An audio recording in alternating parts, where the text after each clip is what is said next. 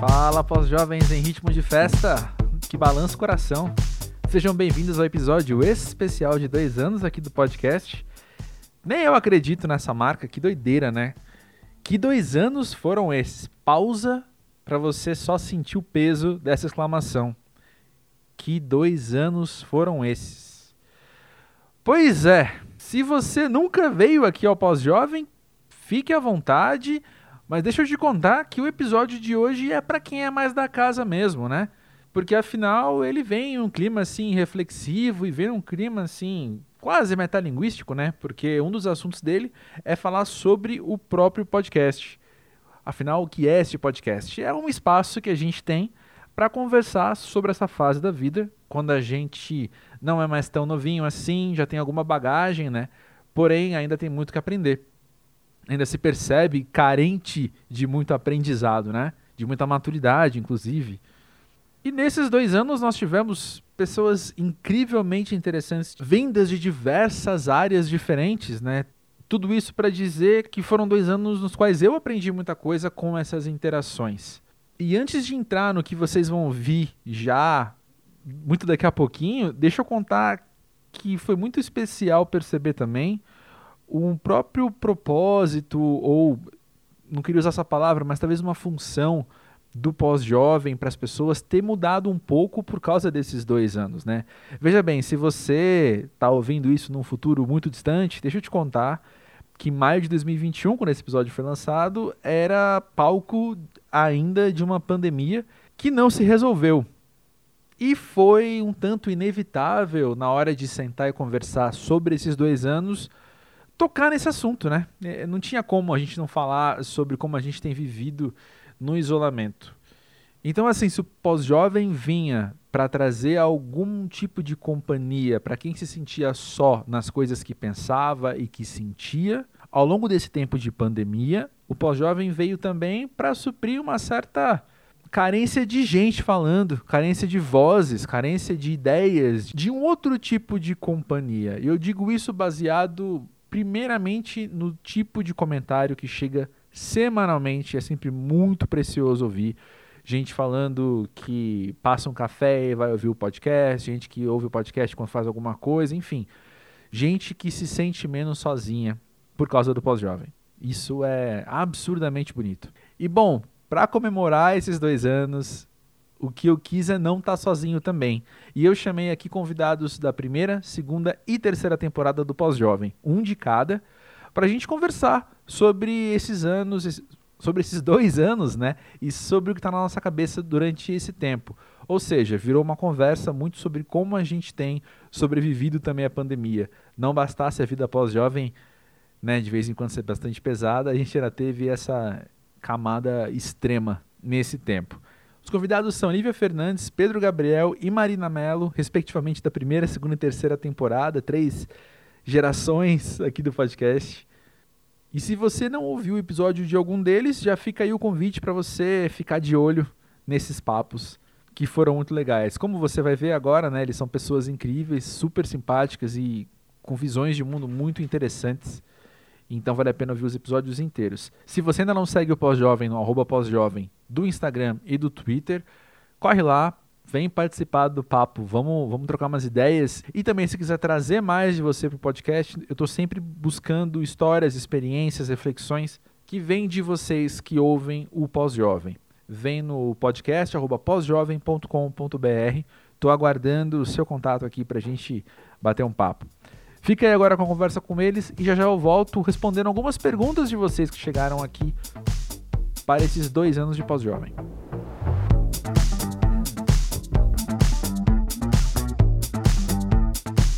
Então, sejam bem-vindos, meus pós-jovens, bem-vindos novamente aqui. Eu vou começar apresentando vocês em ordem alfabética. Minha amiga pessoal de muitos anos, fotógrafa, que faz um trabalho maravilhoso com resgate da autoestima das mulheres, Lívia Fernandes. Obrigado por voltar ao Pós-Jovem. Ai, estou muito feliz de estar aqui de novo.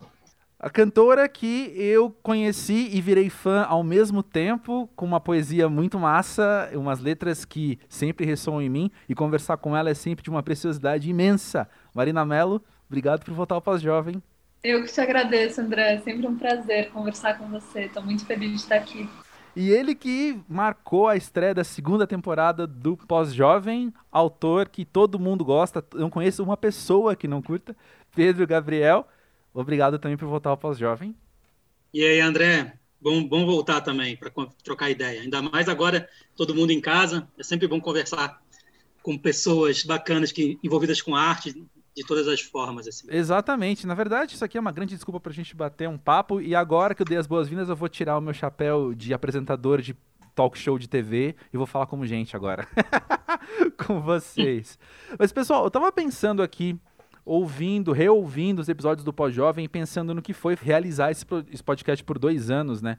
E aí eu fiquei pensando que um, uma dinâmica que aconteceu em paralelo comigo é de, pô, não tem a ver com a gente tá ganhando idade, vamos dizer assim, tem a ver com a gente tá cada vez acumulando mais gente nas nossas vidas também, e eu sempre tenho uma certa preguiçinha de conversar com alguém novo.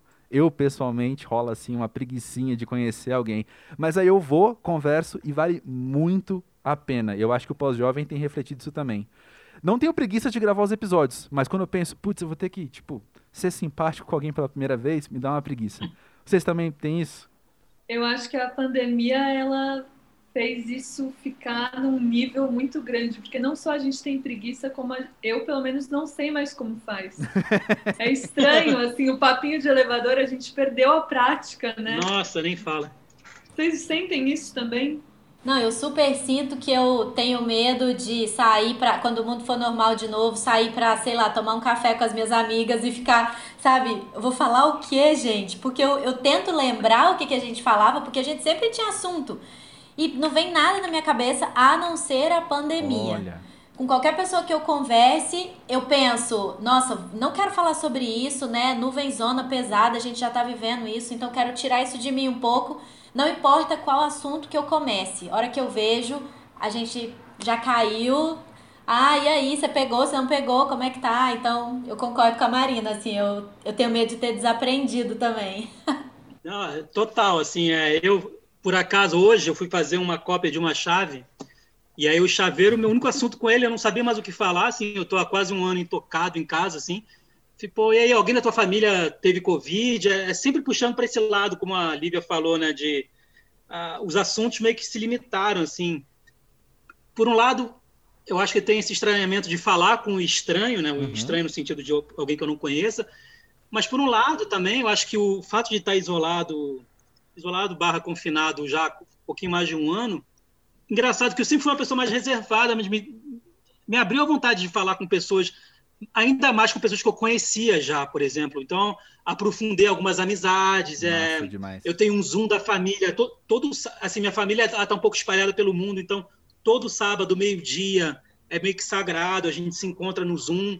É, eu tenho uma irmã na Bélgica, uma irmã na França, meu pai na Suíça e minha mãe no Rio. Então, a gente está todo mundo é, juntos tela, no território da tela do Zoom, né? Então isso é por, por, por outro lado, se é que dá para falar de lado bom, é aprofundar um pouco as relações que já vinham sendo estabelecidas já antes de tudo isso acontecer. Né? É verdade. Eu acho que o lado bom não existe, mas o lado bom a gente constrói, né? Ou melhor, um lado bom a gente dá um jeito de fazer acontecer, né? Exato. Mas isso de, da sociabilização durante a pandemia ou pós-pandemia, né, pensando como é que vai ser. Uma coisa que eu tenho percebido também nisso de não saber mais conversar com as pessoas, quando eu vou falar com alguém no mercado, quando eu vou falar com alguém na feira, eu percebo que eu falo muito alto de repente, parece que eu tô 100% Nossa, destreinado, total, total. assim. Como é que se sociabiliza mesmo? Como é que eu peço uma informação, ou alguém me pergunta na rua, né? Eu moro perto de, de algumas avenidas, então sempre tem alguém perdido, perguntando como chega em tal lugar. Aí eu falo, vai pra lá, faz não sei o quê.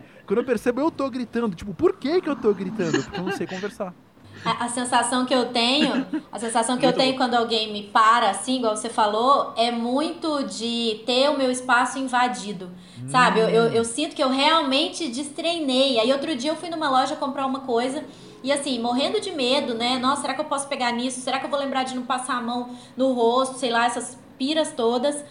E uma mulher, e eu tava de fone ainda, fone de máscara, de óculos, pensei, ninguém vai chegar perto de mim. Eu vi que eu tava me protegendo um pouco. E a hora que eu reparei uma senhorinha falando, assim, eu vi que ela tava falando na minha direção, eu tirei o fone E ela falou: Nossa, coisa boa, né? As lojas estão abertas. E eu fiz a mesma coisa que você, André. Eu dei um grito com ela. e na minha cara. E eu assim, nossa, bom demais, né? Gritando e pensando: Por que, que ela tá falando comigo? Chega pra lá, nossa, não me. Então eu, eu tô com um pouco de medo disso, real, assim, de voltar a socializar e sair gritando com as pessoas, falando sem parar. Porque, uhum. não sei com vocês mas a oportunidade que eu tenho de conversa, e aqui vocês me ajudem nisso, porque eu começo e não paro. eu começo e não paro. E eu penso, nossa, alguém quer me ouvir, vamos conversar, vamos falar. Então, eu falei várias vezes pro André, tô ouvindo os episódios recentes e me sentindo maior vontade de entrar no meio da conversa. Ah, deixa eu falar agora. Por causa disso, acho que é meio uma carência mesmo, assim, né, de, dessas relações sociais. Não sei é. como vai ser.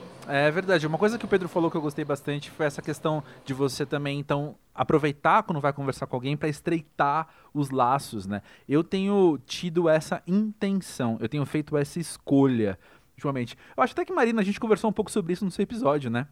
Dessa intenção de vulnerabilidade. A gente conversou e depois no depois no da né, no fim do episódio da Aline, você também reforçou que você estava fazendo isso de escrever para as pessoas, uhum. né? Eu acho que no nosso episódio você falou de como era contar para os outros que você não estava tão bem. Uhum. E acho que no uhum. episódio da Aline você fala sobre escrever para o outro e falar: Oi, estou por aqui se você precisar de algo, Sim. né? Dar um carinho. Sim. Acho que são dois movimentos fundamentais. É, Marina, obrigado por lembrar as coisas que eu falo quando eu não lembro. Esteja à vontade para estar sempre aqui no pós-jovem. Não, você... Eu, eu sou recente no pós-jovem, então eu não ouvi tantos, eu posso lembrar. Você está há dois anos, você está perdoado, André. Tamanha generosidade, nunca vi igual. Muito obrigado, Marina. Mas gente, acho que isso também levou para a gente o sentimento de ter um cuidado redobrado com quem mora sozinho, né? Porque eu, meu dia a dia, eu divido com a Michelle, então mas tem amigos meus que não, não abrem a boca durante o dia, né? Então, às vezes, a única fonte de informação é um documentário no YouTube, é um Netflix da vida, mas, assim, ela não fala com outro ser humano, às vezes a semana inteira, o mês inteiro. Então, eu tenho dois ou três amigos que moram sozinhos, é, que até começaram a desenvolver até o síndrome de medo de sair, né? Síndrome do pânico, né? Uhum. É, por conta dessa solidão mesmo, é, que eu não, não, não tenho como imaginar como é que como é, porque eu passei esse tempo todo com a Michelle, então eu tinha uma troca com, a, com alguém fisicamente, né? Isso é muito importante. É, talvez isso também tenha levado a gente a refletir um pouco sobre a importância realmente do, da presença humana ainda, né? Porque a gente tem essa, é. essa ideia de excesso de tecnologia, de se afastar um pouco do, de pessoas. Eu não sou a pessoa, eu, sabe, eu adoro seres humanos, adoro pessoas, mas eu gosto muito de ficar sozinho também. Mas eu fico pensando muito nesse, esses meus amigos me levaram a a refletir sobre isso, né? Sobre, putz, tem gente que está realmente sozinho nesse momento, passando sem abrir a boca o dia inteiro, né? Isso deve ser uma coisa, tipo, sabe? Deve, deve, deve ter um reflexo na cabeça isso a longo prazo, eu imagino, assim. Ó. É uma... É, esse é. cuidado a gente tem que ter com quem a gente ama e com as pessoas que a gente sabe que estão sozinhas, eu acho. É verdade. Tem toda a razão. Eu, eu fiquei pensando uma coisa assim, mais que envolve meu trabalho diretamente, né? Que é é basicamente palavra e imagem, né, o que eu faço, né? E nesses tempos assim, eu tenho cada vez mais feito é, poesia, letra de música e tudo mais. E eu tenho descoberto algumas coisas que não apareciam em mim. É, parece que essa, essa pandemia trouxe um novo vocabulário para dentro de, de, casa, dentro de mim, né? É como se a gente criasse um novo, um novo dicionário de palavras que não apareciam nas minhas poesias, como turvo, assombro, sei lá, coisas meio é, como é que é? A turva é uma palavra que aparece sem parar, sabe, né? nas minhas poesias, nos guardanapos, nas letras de música. É, eu não sei se o, eu acho que é, acho que é isso. A gente começa a canalizar as coisas do mundo e, e, e, a nossa sensibilidade acaba traduzindo isso, no meu caso, em palavras ou imagens, inconscientemente, né? Então acho que o, e eu acho que é um reflexo de, acho que todo mundo que está atento ao mundo, né? Que não está que não está é, fora dessa realidade que a gente está passando, né, que está realmente vivendo isso, eu acho que mudou meu dicionário. Assim, não sei se vocês, na, na profissão de vocês, ou no, no, trabalho que vocês fazem, na dia de. Se, se alguma coisa mudou nesse sentido, se diretamente é relacionado ao momento que a gente está vivendo. Né? No meu caso, eu acabei descobrindo no, novas palavras que não faziam parte do meu dia a dia. E aí, não sei se, se para inspiração de vocês, ou não sei, o, as reflexões de vocês, se de alguma forma isso aparece também, no caso da fotografia ou da música. E a Marina também faz, faz letras também, então eu imagino que. Sim. É, eu achei essa colocação sua muito interessante da gente pensar o efeito da pandemia a, através das palavras que a gente ganhou. É, eu acho que duas palavras que vieram muito para mim foram a combinação entre ódio e óbito. Olha. É, eu tenho fiz uma música falando sobre isso e, enfim, muitas muitas palavras terríveis começaram a me habitar. Mas eu percebo que na contramão também palavras é, palavras soluções, palavras clareiras começaram a me habitar muito também, sabe? Então, tipo, a palavra extraordinário. Um amigo meu falou, ai, vamos fazer alguma coisa extraordinária. Eu anotei no meu pulso, até tá até agora, assim, tipo, nossa, essa talvez seja uma palavra que devesse ser tatuada, para a gente não esquecer do caráter extraordinário da vida, sabe? A gente não esquecer que a vida, apesar de tudo, pode ser uma travessia extraordinária. Tem uma outra, tem uma compositora baiana com quem eu trabalho que chama Jadsa. Eu até fiz um post sobre isso hoje, André, não sei se você viu, acho que você viu. Que tem uma, um, um trecho dela, de uma música dela, que é Exista sem limite.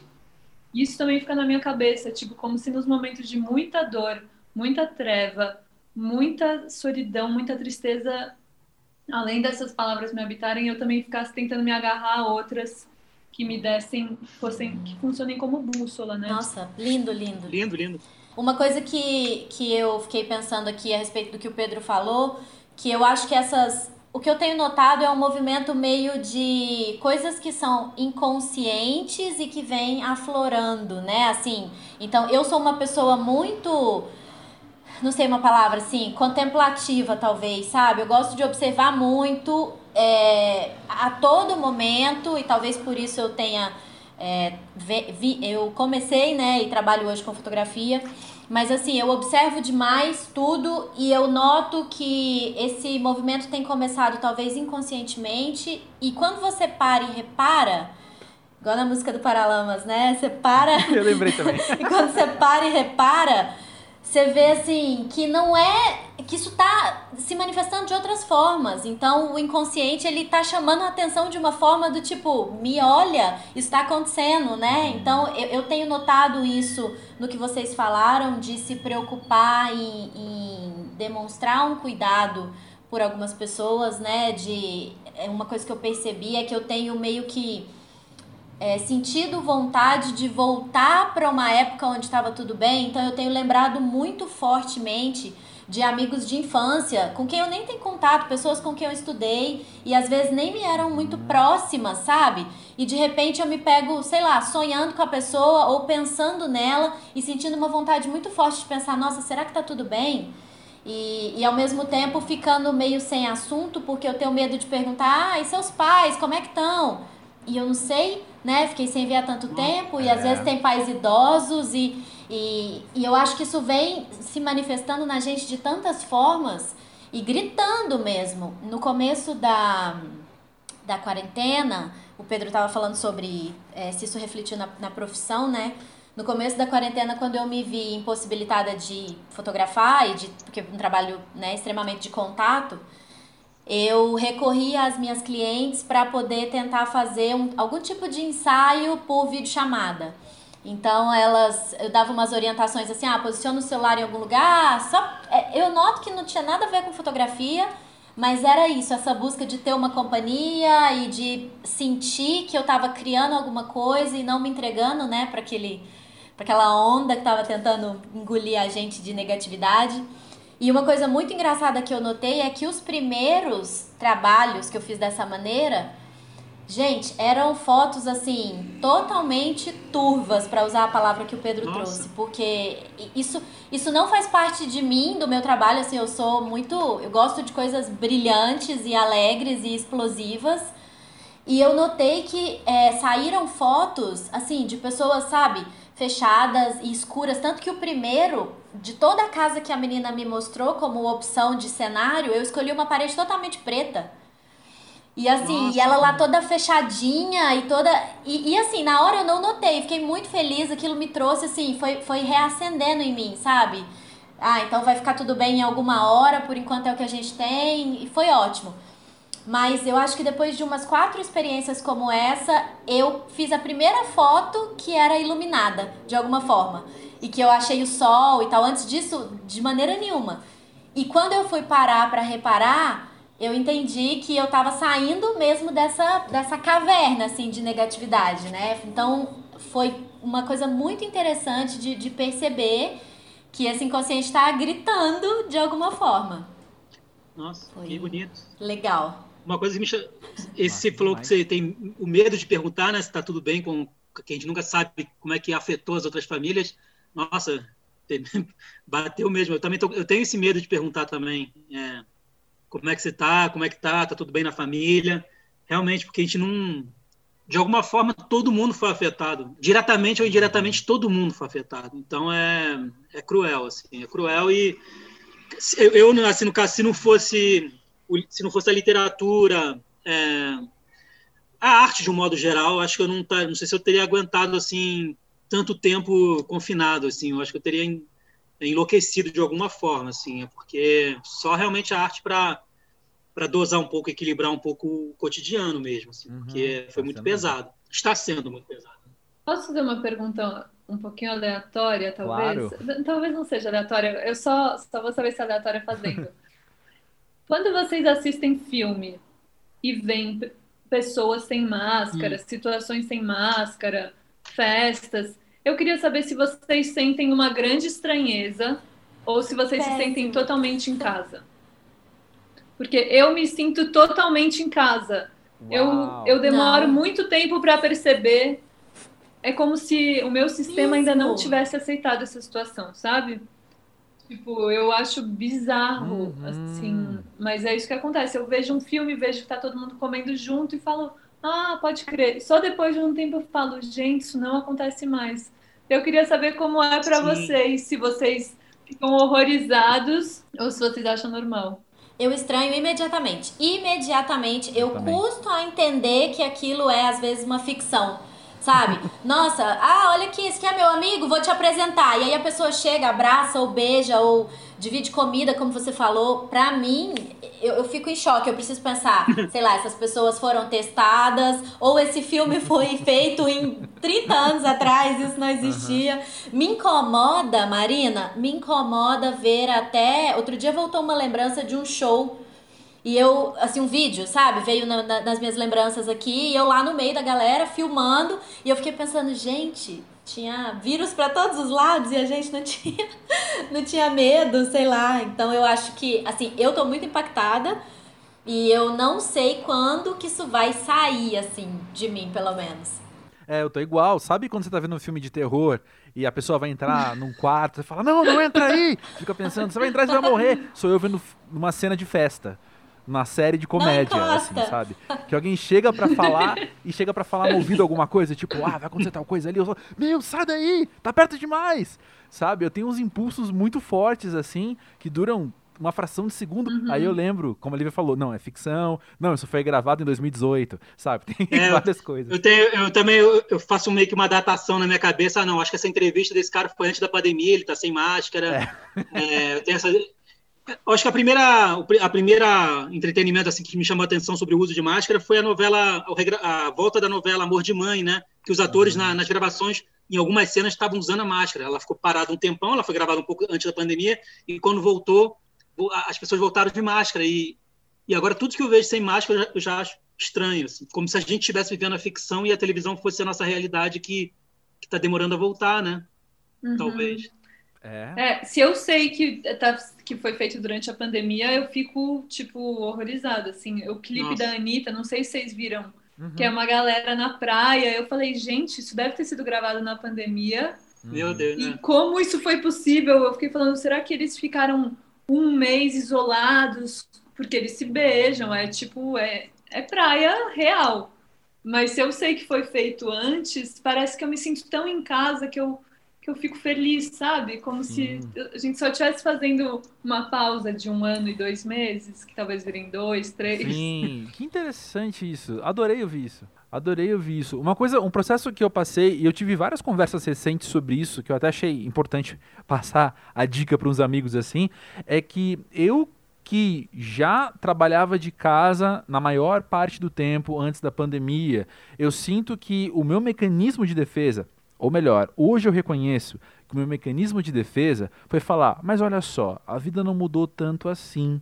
Eu continuo com a minha rotina muito parecida, as coisas seguem do jeito que elas já estavam antes, e eu acho que não é que eu me convenci disso, mas é que essa aparência superficial da minha rotina não ter mudado tanto me fez postergar alguns, algumas aflições, sabe? Que depois eu fui sentir, tipo, uhum. meu, quanto tempo faz que eu não abraço alguém, sabe? Quanto tempo faz que eu não. Que, ah, tudo que era extremamente normal de ir ou de vir, sabe? Vir gente em casa ou ir em tal lugar, não existe nesse momento, né? Tá em suspensão isso. E aí, quando. Quando isso bateu de fato, demorou até para eu reconhecer que era isso que estava batendo, sabe? Era só um desânimo muito uhum. generalizado e eu falando por que que o meu normal não tem cara de normal mais. Uhum. Eu me identifico super com isso. Super. E aí uma vez eu falei, conversei sobre isso com uma amiga, falando que eu não estava sentindo tanto, né? O máximo que me aconteceu foi ser afastada da minha mãe, que ela foi pro, pro interior para ficar mais é, protegida. E, mas eu também trabalho de casa, então ficou tudo bem. E quando eu falei com essa amiga, ela falou pra mim que a minha casa, uma coisa que foi assim, me bateu muito forte que ela falou, Lívia, a sua casa é pensada para você ficar nela. Porque você. Porque eu já trabalho de casa, então eu tenho as minhas plantas, tenho os meus gatos, eu, e, né, às vezes quando eu preciso dar uma pausa, eu tenho mais ou menos para onde correr dentro de casa. E essa minha amiga, ela não tinha uma escrivaninha para ela trabalhar porque ela não ficava em casa durante o dia. Quando eu fiz esses ensaios por vídeo chamada com as minhas clientes, eu sempre perguntava assim: "Ah, como que é o sol aí na sua casa? Por onde que ele bate e tal?" E muitas delas me falaram, Lívia, eu não sei, porque eu não fico em casa durante o dia.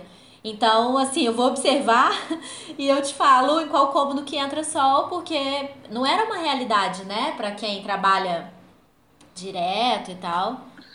E aí foi que eu notei que a, pra gente, André, que já ficava em casa, eu acho que foi meio que uma torneirinha pingando uma gotinha por uma, né? E chega uma hora que, Nossa. não é? Chega uma hora que, puf, transbordou tudo. E aí, eu, por, pelo menos quando eu notei que já tava transbordando, nossa, aí eu caí de uma vez, assim. Porque para muita gente foi de uma vez, né? Mas pra gente, Sim. eu acho, não sei o Pedro e a Marina, assim, nossa. se eles já ficavam em casa antes, mas a torneirinha foi pingando. Gostei Boa. dessa metáfora do chegou é verdade o isolamento chegou a conta gotas assim para mim porque desde 2013 2012 meio que eu trabalho de casa também. No máximo quando tem lançamento de livro oficina eu viajava pelo Brasil de ônibus eu amava fazer isso. Mas eu não senti tanto esse impacto porque primeiro porque meu comportamento é mais de pessoas eu sou canceriano eu adoro ficar em casa eu amo ficar em casa.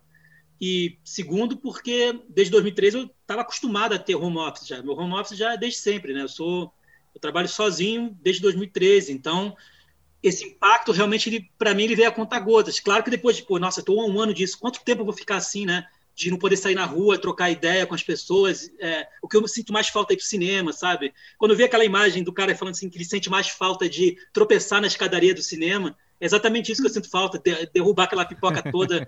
É isso que eu sinto falta. E isso eu sei que vai demorar um pouquinho, assim, por mais que alguns cinemas estejam abertos e tudo, eu não me sinto confortável para sair, não, não, não, acho justo com, com, as 400 mil pessoas que, que morreram até agora uhum. no Brasil. Então é, é isso, assim, mas como a Lívia também falou, de certa forma, meu confinamento é muito privilegiado. Assim, eu estou rodeado de plantas, um apartamento bacana, eu tenho computador, eu tenho internet, eu tenho comida, sabe? Então é, uhum.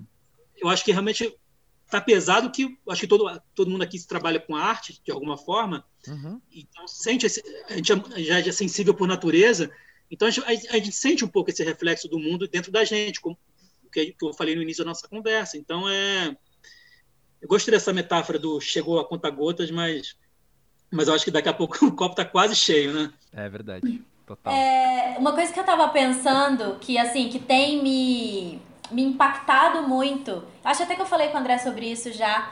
É como eu estou sendo impactada facilmente com, com as coisas ao meu redor. Eu acho que uma, uma das coisas que, que eu mais tenho observado e eu gosto de pensar assim, é que antes eu tinha uma vida, sabe? De sair, de visitar minha mãe, de encontrar os meus amigos à noite. Ai, quinta-feira tem um som ali no tal lugar, eu quero ir.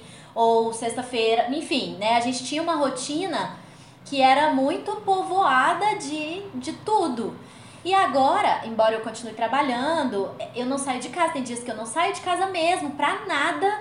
E aquela sensação, né, de estar tá mais ou menos vivendo o mesmo dia então, quando me chega qualquer notícia, qualquer coisa, pode ser assim, uma fofoquinha, uma qualquer coisa, gente, isso bate em mim de uma maneira que assim, eu não esqueço, eu não, eu sonho com aquilo, eu passo horas e eu fico pensando, nossa, mas e aquilo que aconteceu, né? Então eu. E qualquer coisa, eu, eu choro muito, eu tô mais sensível do que eu sempre fui, porque eu noto que é essa falta. Não sei como que tá isso pra vocês, assim. O Pedro falou de como que a gente tem se enchido de arte, né? E a arte tem segurado na mão da gente nesse momento. Eu super concordo, mas mesmo assistindo um filme às vezes que antes não me tocaria tanto, hoje em dia eu fico, nossa, três dias depois eu tô pensando, nossa, mas quem que escreveu aquilo? Como que a pessoa chegou naquela ideia? Sabe? Então eu, eu isso é o que eu mais tenho reparado neste momento depois dessa montanha russa toda, né? De coisas que a gente já passou, achou que ia ficar tudo bem, não ficou, ficou pior. É, mas o que, o que eu mais tenho notado é isso. Eu, eu noto que tudo me arrebata, assim. Qualquer notícia eu fico, ai meu Deus. Vocês estão por aí ou vocês ainda estão imunes?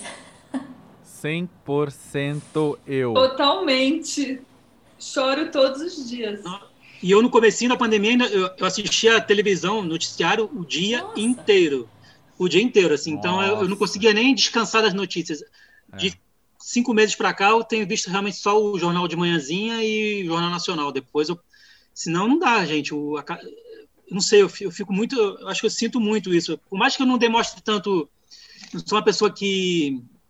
Acho que eu, eu, eu choro... No, acho que a minha lágrima é o silêncio, assim. Eu fico... Uhum. É, meio que um tipo, sei lá, eu fico meio paralisado mesmo, assim, né? A gente, gente, não, é, não tô acreditando que eu tô vivenciando isso, sabe? As pessoas partindo, é, tipo, era pra gente já estar tá vacinado, a nossa, a nossa, a nossa geração, os pós-jovens já eram para estar tá vacinados, né?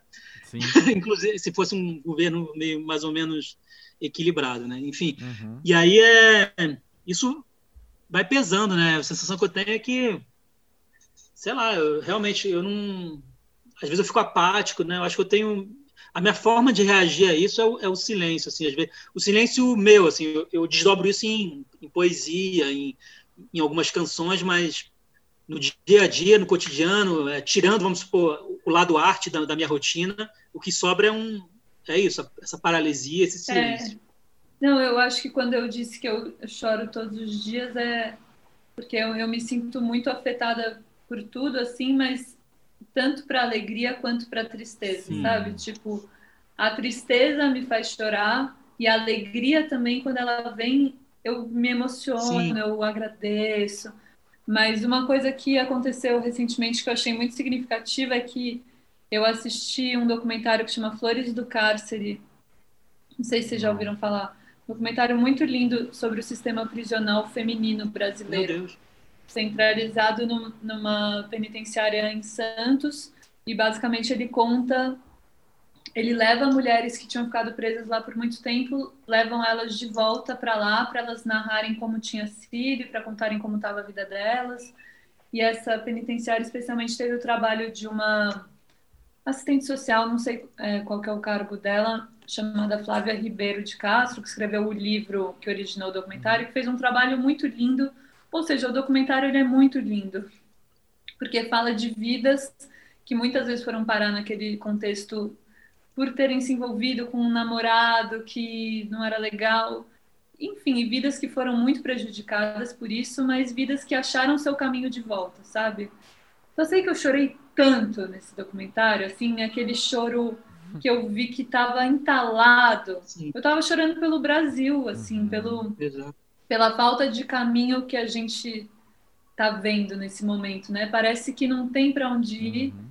E ver aquelas mulheres com tanta dificuldade de terem encontrado para onde ir me fez chorar muito, assim. Então eu descobri que às vezes a gente não chora, mas na verdade o choro tá, só tá ali se acumulando para um, uma comporta de barragem, sabe? Que abre. É verdade. Eu nossa, não sei total. se vocês sentem isso também. Muito, muito. É. Tipo, nossa, tinha tanta coisa guardada aí, eu nem sabia. É, eu percebi isso muito também. Às vezes eu, eu vejo alguma coisa que me deixa muito impactada e, e, ou triste, ou sei lá. Mas eu venho a chorar depois com uma coisa talvez nada a ver.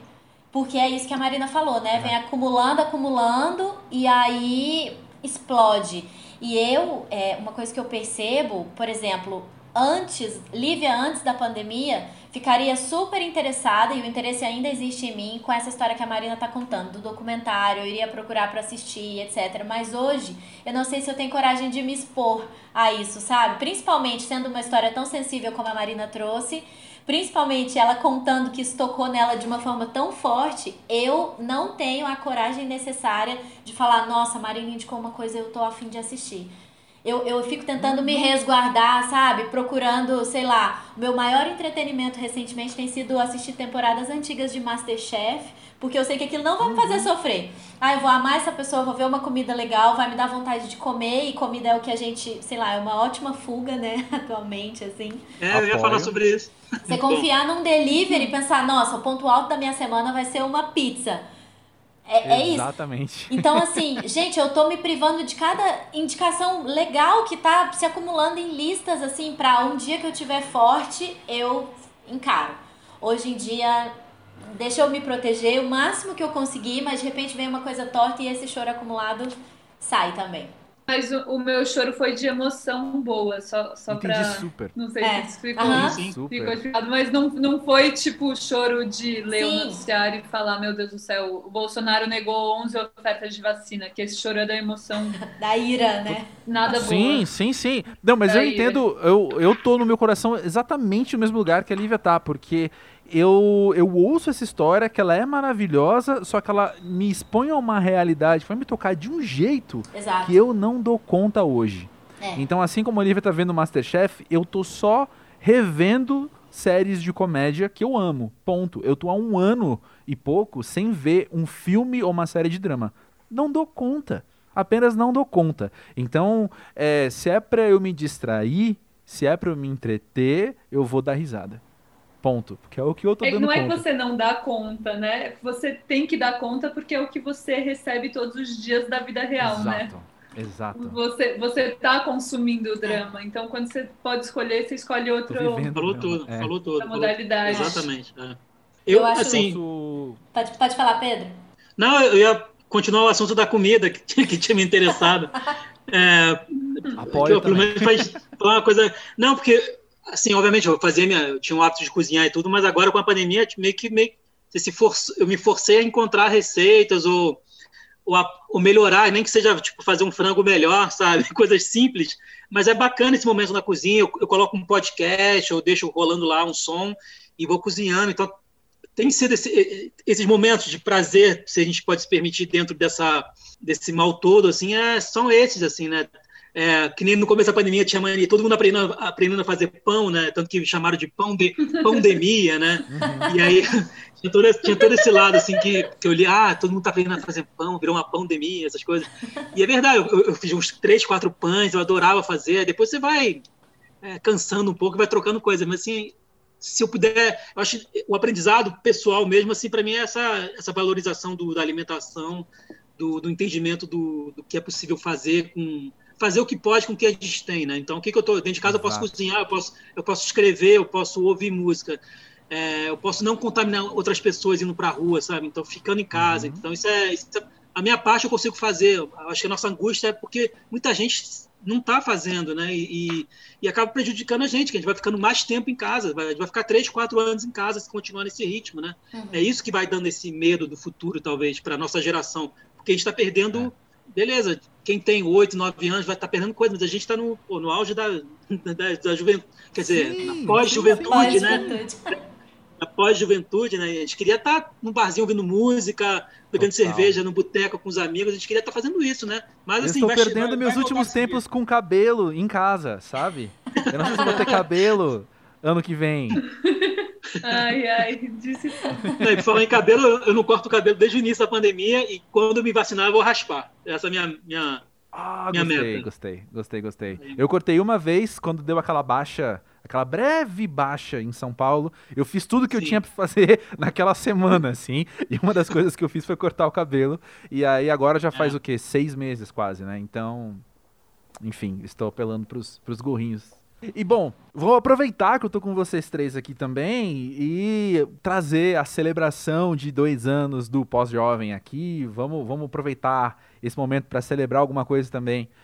E queria perguntar para vocês coisas positivas, coisas boas que vocês lembram do podcast, seja do episódio que você participou, alguma coisa que ficou na sua cabeça, ou um episódio que você ouviu. Tô curioso para ouvir de vocês. vou segurar os três, os três de refém aqui para eu ouvir coisas legais. Vamos sobre meu Eu acho que tem, como eu falei um pouco sobre a, a cozinha, de, de, deixar um podcast rolando, com certeza o, o Pós-Jovem é um desses podcasts que eu escuto é, na semana. É, então tem sido uma companhia. A última entrevista que eu, que eu, que eu ouvi foi da Aline Bey, né? Você até me mandou uma mensagem no Instagram falando que é, você tinha citado de novo o peso do pássaro morto, o livro dela, e aí ela me agradecendo no podcast, foi muito bonito, assim, é, adorei, assim, então é, e é bom que a nossa geração ali também está ali, então você encontra pessoas, referências em cada um na sua área, que está meio que passando geracional mesmo, com a mesma idade, um pouquinho mais velho, um pouquinho mais novo, uhum. é, com, com, interesses parecidos, né, com pessoas, a maioria com cabeça aberta, ligada à arte e tudo. Então tem sido uma companhia boa que você vai escutando pessoas, parece que elas estão na tua cozinha ajudando a cortar tomate, né? A, preparar a panela é. e tudo. Então, é, é. eu adoro ouvir podcast mesmo, adoro. É, tanto que até eu te perguntei, ah, ia ser filmado, ia ter vídeo, essas coisas que eu, eu, eu, prefiro realmente ouvir do que, do que ver, né? No... Total, eu também. Então, é, eu acho que Bom, primeiro, parabéns pelo, pelos. São o quê? Dois anos já ou três? Dois anos, dois anos. Dois, dois anos, dois anos parabéns. É o terceiro assim, ano é... de vida que começa agora, né? Então, dois anos. Ah, legal. Dois anos. e Pô, eu lembro que foi, uh, foi muito bacana. Eu lembro claramente no cenário, até, até a gente lembrou no começo que eu, que, que eu cheguei antes de vocês no estúdio, né? Fiquei esperando vocês lá. Essa, é. essa, não porque eu atrasei, vamos dizer, não deixar Não, eu claro. cheguei antes da hora, eu cheguei antes. Você chegou meia hora antes. não, foi muito bacana. Eu até escutei de novo essa entrevista, e aí eu estava falando que eu estava escrevendo meu quarto livro e tudo e é meio que logo depois teve a pandemia, então muito, muitos planos mudaram. Então isso me afetou diretamente. Assim, eu tive que adiar um pouco o lançamento do meu livro, provavelmente deve ser o ano que vem e tudo. Mas foi muito uhum. bacana me ouvir e poder, opa, parece que eu estava me dando conselhos de novo, sabe? Parece que não era eu que estava falando. Tá, e, e, e, o espaço de um ano, um ano e meio, nem isso, né? Então, é, uhum. como, a, como a vida foi, foi modificando nossos sonhos, nossos planos, né? Então é muito bonito poder ouvir cada um, cada uma que passou pelos programas nesses dois anos. Eu não escutei todos, obviamente, eu não vou. É, mas ah, sempre que eu posso, eu coloco como companhia na hora de, de cozinhar. Então, o momento mais importante para mim é esse, de, de, preparar comida e ouvir é, novidades dessa minha, da, da, minha geração. Né? Então, isso é muito. Parabéns pelo programa, André. Valeu, valeu demais, Pedro. É, eu acho que eu vou falar em seguida só porque eu, quando eu entrei na sala, eu me liguei que você sempre falou para mim, né, André? Ah, Marina, você falou da Aline Bey e também o Pedro. E agora que eu hum. saquei, que eu também no meu podcast eu falei muito da Aline. Ah. E foi muito especial ouvir o podcast da Aline. E vou falar disso mais para falar da importância do pós-jovem, que é, é muito incrível a gente poder entrar nos bastidores de uma artista que a gente admira muito, sabe? E parece que o, o pós-jovem ele Total. faz isso acontecer com em um lugar de muita sinceridade, sabe? Então eu sempre admirei a Aline desde que eu ia no Sarau do Caixote e ouvia ela lendo os textos dela. Mas saber toda a trajetória, sabe? Saber a dor que ela teve quando ela não pôde ser atriz, saber a estratégia que ela teve quando ela percebeu que escrever era um jeito de fazer arte em silêncio e que ninguém podia atrapalhar ela. Saber a dor também que foi conceber o segundo livro Sim. e comparar com o primeiro tudo isso foi tão forte para mim, falar, cara, tem muita história por trás de uma grande artista, tem muita história por trás de pessoas que a gente admira muito. E isso faz muita diferença para nossa trajetória enquanto artista, né? Porque a gente sabe quais são os nossos bastidores. Uhum. A gente tem os nossos dilemas, os nossos medos, então saber que outras pessoas compactuam, vivem isso também é, é muito, muito especial e, e o pós-jovem dá espaço para isso. Sobre o meu episódio, eu acho que talvez a, uma coisa muito legal dele foi o que eu te falei, que eu falei que a minha família ouviu e que eu senti como se eu estivesse me apresentando para minha família de um jeito que eu jamais me apresentaria, sabe? Não assim, tem algumas pessoas próximas que sabem que eu sou artista e a importância que isso tem na minha vida e como a arte mudou tudo na minha vida e como eu me sentia mal antes da arte entrar. Enfim, as pessoas sabem quem é muito próximo, mas quem tá uhum. mais distante fala tipo, ai, quem que é aquela mina lá? Então parece que eu convidei eles para entrarem no meu quarto, assim. Não fui eu que convidei, André, foi você que criou o território para isso, sabe? E foi é muito lindo também você criar esse espaço Massa. de vulnerabilidade para gente, você também se colocar na reta, sabe? Você também fala da sua, então eu, eu, não, eu não ouço muitos podcasts, mas eu tenho certeza absoluta que o Pau Jovem é um podcast muito especial, então parabéns e vida longa. Oh, valeu, valeu demais. Muito forte essa sua fala da família te conhecer melhor por causa do podcast. Isso é. bateu muito forte em mim. Eu acho legal isso que a Marina traz, de falar que parece que a família estava dentro do quarto dela, mas sem direito de resposta, né? E eu acho que isso, assim, pode soar como uma, sei lá, uma rebeldia, mas não, eu acho que é só um espaço de, ah, deixa eu falar.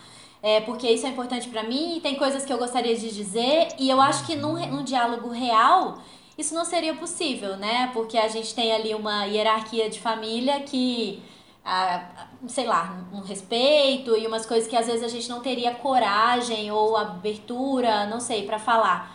Então eu acho isso muito interessante. É, quando eu gravei com o André a minha participação no, no pós-jovem, que ainda não era, era um bebê pós-jovem, é, foi muito interessante é para mim, porque, ah, vamos encontrar, vamos gravar e tal, não vi o André há um tempão. E isso veio caminhando para mim e para minhas questões com família e tal. A gente falou, eu tinha me mudado, saí da casa da minha mãe recentemente e a gente falou sobre isso, né, de morar sozinha e tal. E foi muito doido porque em nenhum momento da gravação eu pensei, nossa, minha mãe vai ouvir isso e ela vai achar o quê? E assim, eu não tava questionando nada em relação a ela, mas era uma conversa que eu acho que a gente não teve antes. E, e eu tava tendo aquilo com o André, e o mais doido é que o episódio saiu no dia do aniversário da minha mãe. Ela veio passar Nossa. o aniversário dela aqui na minha casa e falou. E a minha mãe, assim, é uma fã do André, preciso falar isso ao vivo. que ela fala, sempre que eu conto alguma coisa, ah, o André, ela fala, ah, é o nosso André, ela é muito fã, ouve todos os episódios. e ela falou, ah, eu... e recebe notificação que saiu o episódio novo, onde o André tá falando, a minha mãe tá ouvindo. E aí ela veio pra cá. Olha só, grande Ela veio pra cá e falou: Ah, então saiu o episódio novo, né? Vamos ouvir. Então ouvimos nós duas a minha entrevista e eu falando coisas que a gente não tinha conversado antes. Então foi muito curioso para mim isso também. E, e eu acho. É, eu, é, é, é, maluco, né? São sensações assim, de, de participar, de ouvir, de saber que isso chega em outras pessoas, de ter um retorno muito, muito especial mesmo. E é isso que eu acho, né? Eu acho. É, hora que a. Nossa, gente, minha cabeça tá um turbilhão de coisas que eu gostaria de falar, porque assim, o pós-jovem é meu sobrinho. Posso falar assim, André? Sim, nossa, total. Total. Você conheceu quanto feto. Você não conheceu ele como bebê. Então, então. Você conheceu ele então. quanto feto, porque eu te mandei o, o ultrassom antes, assim. Exatamente. Eu lembro que você me mandou no e-mail, assim, o primeiro episódio. E então acompanhar. É, primeiro corte, primeiro episódio. É. Exato. A primeira apresentação. Liv, o que, que você acha disso daqui? Uhum. Não foi?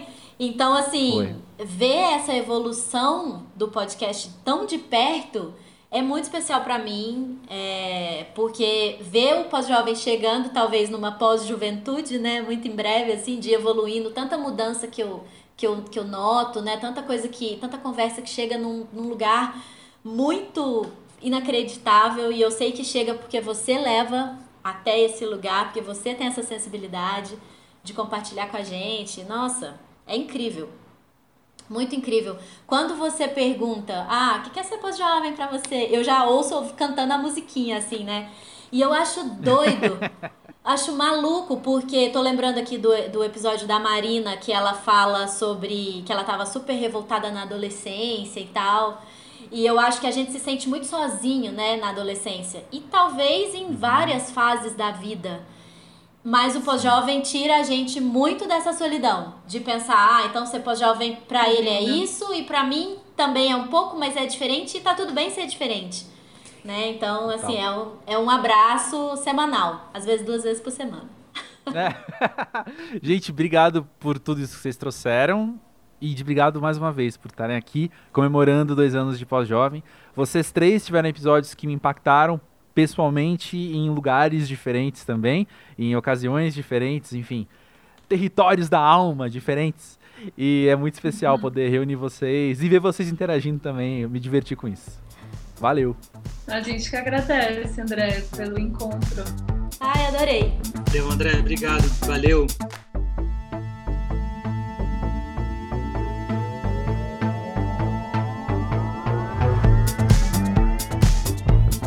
Ai, ai, fiquei, fiquei embaraçado com as respostas deles aí, com esses elogios e tal. Mas não editei muito, não. Tá aí, é o que é, foi o que foi, disseram o que disseram. E, e vida que segue, apesar do meu constrangimento. Mas como eu comentei lá no, no começo desse episódio, chegam muitas falas muito carinhosas, muito afetivas sobre o pós-jovem. Muita gente, semana a semana, que vem contar que refletiu sobre alguma coisa, que bateu forte, ou algo que foi dito aqui no podcast, ou isso da companhia, né? Pô, foi bom ter o podcast rolando enquanto eu estava vivendo aqui. Isso é tudo muito, muito precioso, muito especial. E nessa intenção da gente manter um diálogo, eu perguntei nos stories do Instagram, dia desses, se vocês tinham perguntas sobre os dois anos do pós-jovem. E aí eu selecionei algumas aqui para falar para vocês. A Daniela perguntou assim: Nesses dois anos de programa, o que você nota que é um dilema geracional que pode ajudar a gente a construir futuros melhores? Excelente pergunta! Eu acho que a gente no Brasil, talvez não em outros países, talvez não em um ou outro país no mundo, eu acho que um dos dilemas da nossa geração mesmo, enquanto sociedade, enquanto democracia até, é combater os diversos tipos de extremismo, né? É a gente combater a ideia de que o diferente é um inimigo por ser diferente, por pensar diferente. É a gente tá muito disposto, enquanto sociedade, a silenciar os outros. E eu penso que construir futuros melhores, como você falou, tem muito a ver com isso. Tem muito a ver com diminuir as distâncias entre eu e o outro. E também com isso encurtar alguns efeitos dos meus atos, sabe? Ao invés de tentar silenciar alguém, eu criar uma escuta aberta e criar oportunidades de diálogo. Ao invés de eu gritar, eu falar, né? E eu falo isso sentindo, de certa forma, que eu tô ensinando o padre a rezar, falando isso aqui no pós-jovem, porque o que a gente percebe, né, é que o público do pós-jovem tem esse olhar, tem essa curiosidade, tem essa sensibilidade até, né, de querer humanizar outra pessoa, o que é sensacional. E também se confunde com um dos próprios propósitos aqui do pós-jovem. Mas é isso, né? É o que eu vejo e é sendo extremamente sincero, é como eu disse, foi um propósito de criar esse podcast e quanto mais eu faço, mais isso se mostra como uma necessidade, sabe? A gente aprender a ouvir e aprender a ser menos extremo também nas nossas opiniões. É aí que eu ia chegar. Eu sei, eu imagino que o ouvinte do pós-jovem não está silenciando o outro, não está sendo violento com o outro. Seja em atos, principalmente, né? mas talvez também não em palavras. Mas talvez a gente poder criar essa camada um pouco mais sensível, um pouco mais humana mesmo, né? De falar, cara, essa pessoa que pensa tão diferente de mim, ela é tão pessoa quanto eu, ela sente, ela pensa, ela tem medo, ela tem trauma, ela tem uma visão de mundo que também é limitada assim como a minha. Então, criar esses atalhos entre eu e o outro, eu acho que é um, um grande desafio para nossa geração e que eu acho que a gente tem que de fato gastar tempo e energia pensando como fazer isso, sabe? Espero ter respondido tua pergunta. A próxima, ela é um pouco capciosa. O Gabriel perguntou assim: Pra você, qual o melhor episódio? Repetindo uma coisa que eu já disse aqui no Pós-Jovem, não lembro com que eu aprendi essa fala, né? Mas é aquilo que os episódios de um podcast é tipo ter filhos. Você ama uns mais que outros, mas você não pode contar para ninguém. E tem episódios que eu gosto mais que outros mesmo. Eu vou dizer que os episódios que eu menos gosto são os que tem mais cara de entrevista. Em linhas gerais, porque tem um ou outro que eu acho que tem uma cara de entrevista, mas que foi muito legal. ou seja, eu vou aproveitar a oportunidade então para não dizer quais são os melhores episódios, até porque melhor, enfim, é muito subjetivo e a minha definição do melhor. Não, vou falar diferente. Vou contar uma coisa para vocês aqui. Vou abrir a, a cortina dos bastidores, né? Abrir aqui a metalinguagem e contar que desde o primeiro, desde a primeira temporada do Pós-Jovem, sempre que tem um episódio que eu acho mais ou menos, chega uma resposta naquela semana falando: esse foi o melhor de todos até agora. E eu sempre entendi que mesmo aqueles então que eu não acho tão legais, a gente tem que colocar no mundo porque vai bater em alguém, sabe? As pessoas se conectam a pessoas diferentes. Então a gente tem que colocar as vozes no mundo e deixar quem vai se conectar se conectar aquilo. E também tem um outro que eu acho muito precioso que eu percebo que não causou tanta coisa assim, mas enfim, é porque eu me conectei aquilo de uma maneira que os outros não. Problema meu. Eu vou aproveitar então aqui, voltando ao assunto, aproveitar então aqui essa oportunidade para falar de dois episódios dessa temporada muito recentes que eu acho muito preciosos, até por eles serem um pouco diferentes dos outros, não sei quão diferentes assim, mas é o episódio com a Marina Elou, deputada estadual em São Paulo, e um episódio especial com Salvino Oliveira, secretário da Juventude do Rio de Janeiro. Os dois têm perfis talvez diferentes enquanto história, enquanto carreira, enquanto profissão, diferentes de outros, da grande maioria dos convidados do Pós-Jovem, mas foram dois episódios que eu fiquei muito satisfeito de colocar no mundo, assim, sabe? E também geraram comentários muito de grande impacto, sabe? Que revelaram um grande impacto. Quero deixar essa dica preciosíssima para você. Se você não ouviu o episódio com a Marina Elou ou com o Salvino Oliveira, dá uma ouvida que vale a pena. São os melhores episódios do Pós-Jovem? Talvez, não sei. Ouve aí e me diz. E a Débora perguntou: o que você aprendeu e repensou na sua vida nesses dois anos por causa do Pós-Jovem? Débora? Assim, não consigo pensar uma pergunta mais difícil para responder que essa. Parabéns, obrigado. Ao mesmo tempo, estou revoltado. É, o que eu aprendi e repensei na minha vida nesses dois anos por causa do Pós-Jovem. Não é exagero dizer que toda semana que sai um episódio, eu estou sendo levado a uma reflexão nova. Pelo menos uma reflexão nova. E muitas delas viram depois assuntos em conversas com amigos meus, enfim. A gente vai digerindo e levando essa informação para frente, né, levando essa reflexão para frente e deixando ela também tomar a forma que ela tem que tomar, talvez, dentro da gente e nos outros, né? Talvez pensando na minha vida muito especificamente do impacto do pós-jovem para mim tenha um pouco mais a ver com a produção do podcast do que com essas reflexões também, porque eu quando o pós-jovem saiu em 2019, então eu já estava batendo ali 10 anos de jornalismo cultural. Pensando no mundo, pensando no Brasil e pensando no momento em que estamos enquanto produção cultural, talvez se atentar aos temas que a gente tem se atentado aqui no Pós-Jovem seja mais urgente. Então, eu não tenho plano nenhum de abandonar jornalismo cultural, mas eu tenho pensado cada vez mais e tenho feito escolhas na minha carreira que estejam mais atentas às urgências que eu enxergo. Assim como o pós-jovem surgiu dessas urgências de humanização, desses atalhos entre eu e o outro, de aprender a ouvir, tem a ver com o que a Lívia falou nessa conversa, assim, sabe? Da família tá ouvindo sem ter direito de resposta. É muito interessante essa postura de você que ouve um podcast falado de pessoa a pessoa, e muitos dos que eu ouço são assim, né? Então eu posso dizer bastante disso. Na qual você se sente parte da conversa, mas você também é refém do seu silêncio, você não pode responder aquilo, né? É um exercício interessante de você.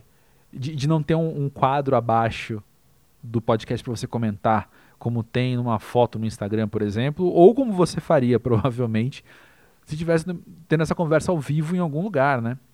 Esse, esse exercício de escuta é muito importante.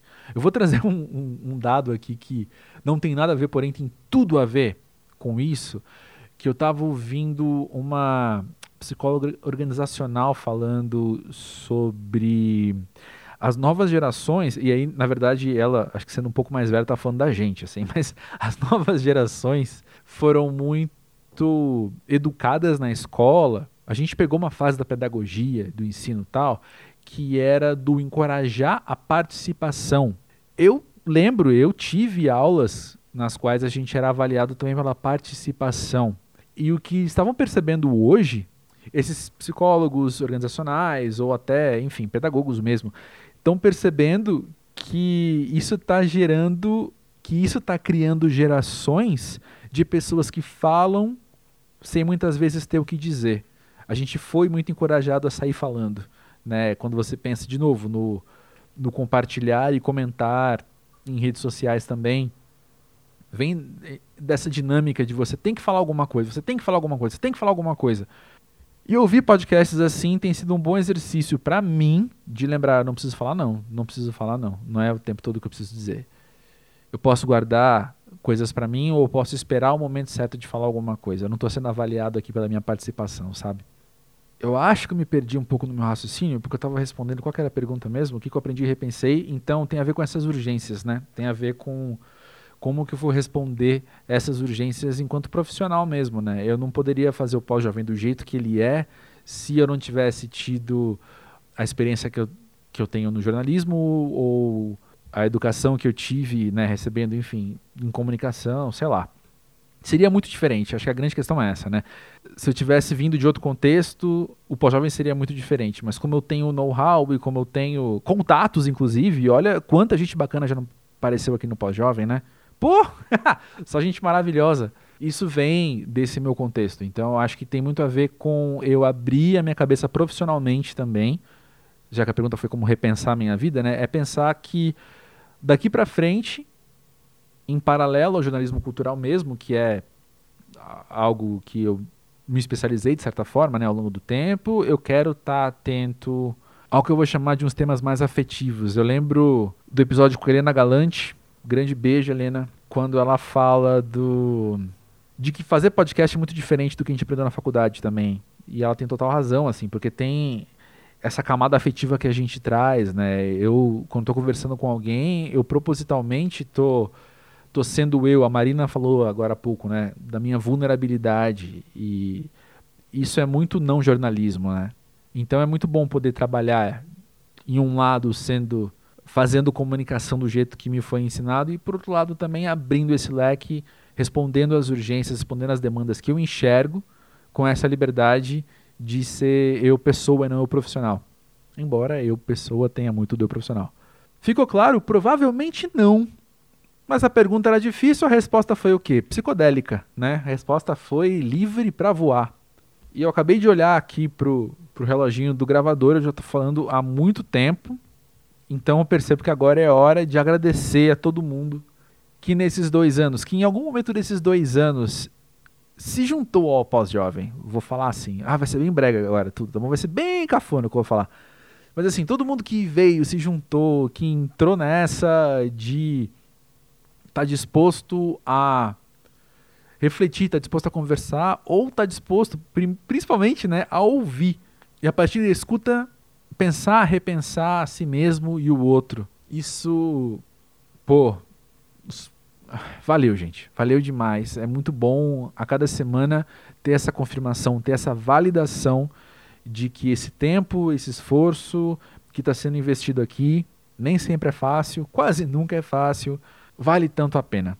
Então, obrigado por isso. Se você quer dar um presente de aniversário para o pós-jovem, eu sei o que pedir. Recomenda para alguém, de verdade. Como eu falei, olha o quanto de gente muito maravilhosa e incrível que passa por aqui sempre e já tem mais episódios gravados, gente. Já tem mais, mais de um mês de, de repertório, de acervo para ser lançado. Com pessoas maravilhosas, maravilhosas mesmo. Mas já aconteceu muito convite de gente maravilhosa ser recusado porque nas medições que pessoas de produção, que pessoas de assessoria fazem, não os convidados, mas quem está atrás deles, fazem que disseram não pro pós-jovem. E eu sei que se a gente crescer a nossa rede, literalmente, né, as redes sociais também, mas se a gente crescer em número, a gente vai conseguir levar esse projeto mais longe mesmo, né? Por mais óbvio que seja essa frase, eu sei que você entenda meu raciocínio, né?